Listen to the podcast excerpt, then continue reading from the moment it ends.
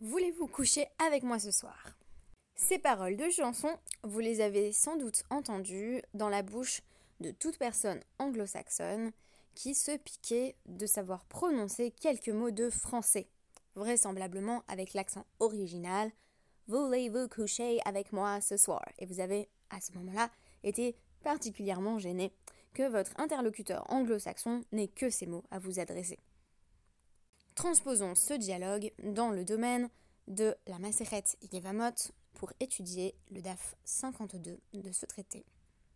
Voulez-vous coucher avec moi ce soir? Ce serait la question que poserait le Yavam, c'est-à-dire le frère du défunt mort sans enfant, à sa belle-sœur, avec laquelle il se doit de conclure, si tant est qu'il accepte cette responsabilité, le mariage léviratique.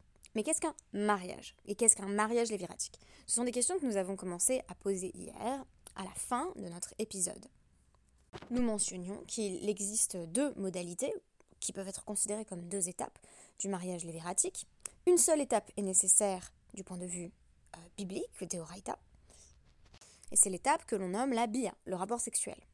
C'est-à-dire que techniquement, pour remplir ses obligations envers le frère défunt, qui n'a pas laissé de lignée à sa mort, il suffit d'avoir un rapport sexuel avec sa belle-sœur. C'était sans compter sur les Chachamim qui instituent le système dit du littéralement parole ou déclaration, qui est en quelque sorte un acte de fiançailles euh, à travers lequel le Yavam, le beau-frère, affirme son intention d'épouser la veuve. Alors bien entendu, la question qui en découle, c'est qu'est-ce qui se passe si on saute l'étape peut-être moins indispensable euh, qui est issue du discours des Rabbanan, si on passe directement à la bia au rapport sexuel. Sachant que la première Mishnah de Kiddushin, dont je parlais hier, semble poser que euh, la manière de sceller une union euh, dans le cadre de, du yipoum, du mariage léviratique, c'est justement le rapport sexuel. Alors, à quoi bon le Mahamar, à quoi bon cette étape des fiançailles? Imaginons donc euh, cela sous forme d'un dialogue entre euh, le Yavam et la Yavama, entre le beau-frère et sa belle-sœur. Le beau-frère dit Voulez-vous coucher avec moi ce soir? Et la belle-sœur répond Je veux bien, mais si tu y mets les formes. En d'autres termes, il va falloir donner à cette union euh, l'apparence d'un mariage plein et entier. C'est ce qui est affirmé dans notre DAF. Asama Amar Uval. En réalité, commencer par annoncer l'intention d'épouser la veuve, par les fiançailles, puis avoir un rapport sexuel, c'est ainsi qu'il faudrait réaliser la mitzvah du hibou. Donc la procédure idéale, ce n'est pas avoir directement un rapport sexuel, on va s'en assurer par la suite, c'est en réalité euh, passer par l'étape des fiançailles. Alors, je saute un petit peu euh, pour évoquer euh, le contenu même de ce Mahamar, puisque un peu plus loin dans le DAF, les Rachamim m'ont posé la question dans une braïta, Ketsad Mahamar. en fait, ça consiste en quoi justement cet engagement? Nathan la Kesef, Oshavé Kesef, donc il peut lui donner euh, de l'argent ou quelque chose qui a la, valeur euh, de l'argent, donc un objet par exemple, euh, et il scelle ainsi sa promesse d'engagement à travers Kesef, qui est l'une des trois méthodes, des drachim habituels du mariage. C'est-à-dire que quand on souhaite se marier avec quelqu'un, on a justement trois méthodes qui sont Shtar, Kesef et Bia. Et euh, ici, on nous parle justement euh, de Kesef, donc l'une de ces méthodes qui consiste à euh, mettre de l'argent sur la table, en gros, et on nous dit, oui, Ketsad, est-ce que c'est aussi possible avec un contrat? La Gemara s'étonne, ou Ketsad, comment ça, comment ça marche avec un contrat? Bah, On le sait déjà. Kede Amaran, Katavla Alanaya, ou Al il n'a qu'à lui écrire une promesse d'engagement sur un, bout de parchemin ou, ou un morceau de, de terre cuite. Et donc, on nous dit, euh, Afalpi chez En il n'y a pas besoin que euh, le papier lui-même ou le, support, quel qu'il soit, euh, sur lequel le contrat est scellé, ait une valeur minimale quelconque. donc, ça n'a pas besoin d'être chavé prouta, ça n'a pas besoin de correspondre à, la valeur minimale qui permet de sceller un engagement. Et qu'est-ce qu'il écrit dessus? Hareat Mekudeshetli, te voici fiancé à moi. Amarabaye, Harikama. Donc, Abaye dit, voici ce que l'on apprend. Euh, Ketubat. En réalité, la question Shtar Ketsad, c'est pas euh, est-ce qu'il faut que euh, le contrat ait une valeur monétaire, parce que ça on sait déjà que non, c'est est-ce qu'il y a une spécificité du contrat de mariage qui unit le Yavam et sa Yavama Donc est-ce qu'il y a écrit quelque chose de différent parce que c'est un mariage léviratique? Katavla. réponse, voici ce qu'il lui écrit. Anaploni Barploni, euh, je suis un tel fils d'un tel, Kablit Yat Plonit euh, Yevimti j'ai décidé d'épouser, de, littéralement d'accueillir cette femme qui est ma Yavama, la zone, les Farnessa Karaoui, je vais la, la nourrir et la soutenir financièrement comme il se doit. Wilvad, Shetehe Ketubata Al Mirse Harishon. Euh, mais je précise que euh, elle sera entretenue par la somme qui a été fixée euh, dans la ketouba qui l'unissait à son premier mari, donc le, frère du Yavam. C'est-à-dire que dans le Yiboum, le beau-frère, donc le frère du défunt, perd ses droits à l'enfant qui naît de cette union, c'est-à-dire que c'est considéré comme l'enfant du défunt, en fait, c'est dans la prolongation de cette lignée qui n'est pas advenue, mais du coup il n'a pas non plus l'obligation de la euh, soutenir financièrement de la même manière, bien que l'on précise Vei la mirishon, euh, tiknu la rabanan misheni. S'il n'y avait pas d'argent ou plus d'argent euh, fixé donc dans, le, contrat de mariage qui l'unissait à son premier mari, les sages ont décrété que ça devait être le deuxième qui devait entretenir sa femme, afin d'éviter que il considère que divorcer est une mince affaire, afin que littéralement on craint qu'elle soit légère à ses yeux, c'est-à-dire qu'il la traite sans égard euh, si on ne, lui donne pas de responsabilité d'obligation envers elle. Donc maintenant on a compris ce qui se passait dans le Mahamar, on peut euh, revenir, euh, on peut revenir à notre déclaration de départ, à savoir que on ne se contente plus à l'heure actuelle d'une simple relation sexuelle, il faut passer par le Mahamar. Les Mamasayali et les Ravuna, ça semble soutenir l'opinion de Ravuna, respecter l'opinion de Ravuna, qui dit Mitzvah Yevama, Mekadesh Boel. c'est quoi la mitzvah quand on dit qu'il faut faire le hiboum, le mariage libératique? C'est de se fiancer, puis ensuite c'est d'avoir une relation sexuelle. Emma, af ze kemitzvata. Et on nous dit non, on n'est pas obligé de le lire comme Ravuna qui dit vraiment c'est très important de faire cette étape des fiançailles. On peut dire ça aussi c'est la mitzvah. Donc il y aurait deux manières de faire la mitzvah. Euh, quand on lit euh, donc euh, notre, notre déclaration du départ, on pourrait dire soit il faut, comme dit Ravuna, il faut se fiancer et ensuite avoir une relation sexuelle, soit on dit que l'interprétation de, cette première déclaration d'Anoura Banan, c'est que soit on peut effectivement avoir une relation sexuelle, soit on peut passer par l'étape d'Herbanan ou rabbinique du, euh, des, des kiddushin, donc euh, des fiançailles, qu'on appelle Mahamar. Et donc l'Agmara va poser la question de si euh, im Baal Belo Mahamar Kana. Est-ce que s'il a une relation sexuelle avec elle sans passer par l'étape rabbinique, est-ce qu'il il y a véritablement acquisition, est-ce qu'il y a véritablement mariage? Et on nous dit, Tania Loke. Il y a pourtant une braïta qui nous enseigne que quelqu'un qui fait ça mérite d'être fouetté. Euh, Makat Mardout Midera Banan. Et donc, ça veut dire quoi fouetter? Ça veut dire qu'on lui, on lui donne les, coups de fouet de la rébellion qui correspondent euh, au fait d'enfreindre euh, une mitzvah des Rabanan. Parce que comme tu n'as pas fait le Mahamar, c'est vrai que tu as réalisé la partie des Horaïta de la mitzvah, mais tu ne t'es pas acquitté de tes obligations du point de vue des Rabanan. Et là, on nous rapporte un enseignement qui est également tiré du traité Kiddushin, des Rav, euh, Menaged, Man de Bivia. Rav, en effet, fouettait euh, tout homme qui euh, se fiançait à une femme par un rapport sexuel, par un simple rapport sexuel, bien que nous ayons dit hier, citant le commentaire du Barthénora, que la Bia, le simple rapport sexuel, c'était au départ le mariage par défaut dans le langage de la Torah. On se retrouve donc dans une situation extrêmement paradoxale et surprenante, dans laquelle ce que la Torah nous demandait de faire au départ, si l'on ne fait que cela, euh, eh bien on se retrouve fouetté euh, des rabananes. Donc euh, clairement un écart vis-à-vis, je le disais hier, de la littéralité du texte et des exigences liées au mariage. Alors pourquoi d'autres on se faisait fouetter selon Rav, ou Man de Mekadesh Shuka, quelqu'un qui se fiance sur la place publique, au marché, donc sans la moindre pudeur. En réalité, les kiddushin, donc ce moment de fiançailles, devrait être réalisé dans, l'intimité.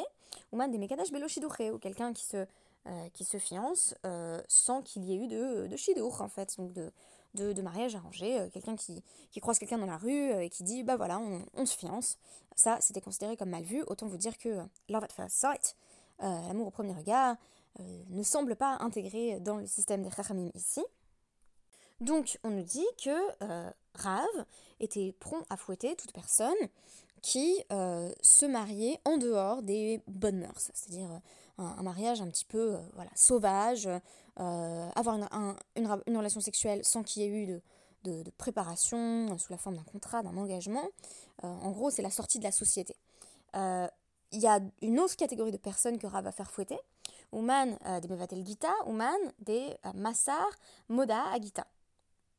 Il s'agit des gens qui veulent jouer un tour à leur femme en leur faisant euh, parvenir un contrat de divorce, puis en disant Eh non, il était nul et non avenu, et voici qu'elle n'est en réalité pas divorcée, ce qui crée une situation tragique pour la femme qui a pu se remarier entre-temps, et qui, euh, si elle était toujours mariée, euh, est dans une situation d'adultère, et les enfants qui seraient nés de cette seconde union seraient considérés comme des mamzerim. Donc les sages sont passés à l'action et ont décidé de faire fouetter les hommes qui profitaient du système en fait. Donc Mevatel Gita, euh, c'est le cas de quelqu'un qui fait envoyer un contrat de divorce à sa femme, puis qui rassemble euh, des témoins en disant en réalité il était nul et non avenu, mais sa femme n'est pas forcément au courant du tout. Euh, et celui, donc on nous dit Massar Moda'a Gita, c'est celui qui dit alors envoyez-lui ce contrat de divorce, mais en réalité je ne veux pas lui donner le divorce, donc le contrat se retrouve annulé.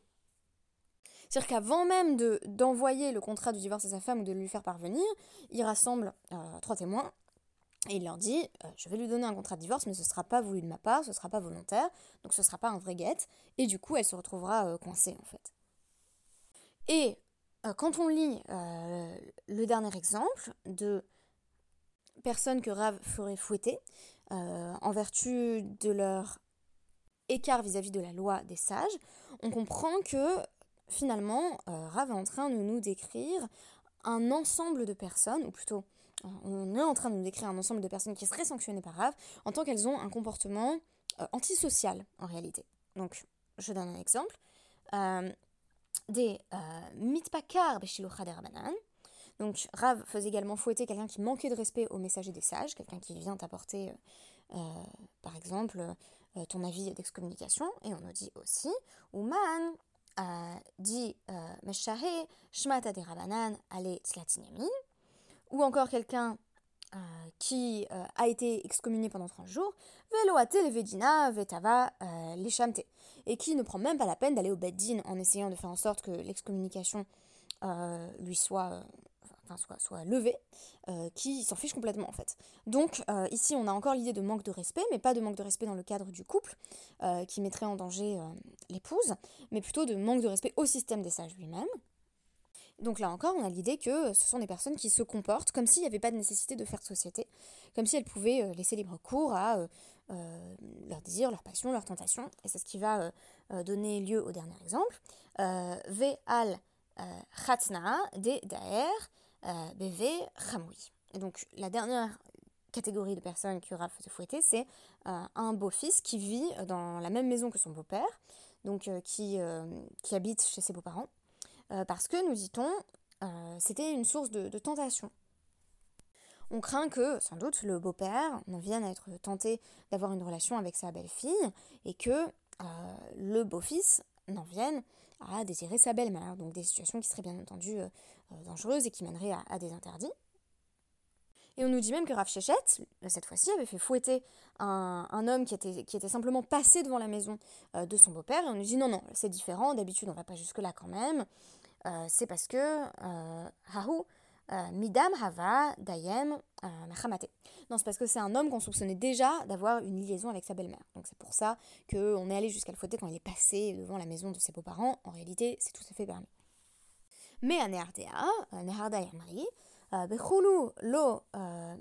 Rav, il disait non, Rav il allait quand même pas jusqu'à fouetter toutes ces catégories de personnes. Et là, les Mekadesh vivia velo euh, sauf la personne qui a une simple relation sexuelle et pense que ça suffit comme mariage, et euh, la personne qui s'est euh, mariée sans préparation, sans chidour.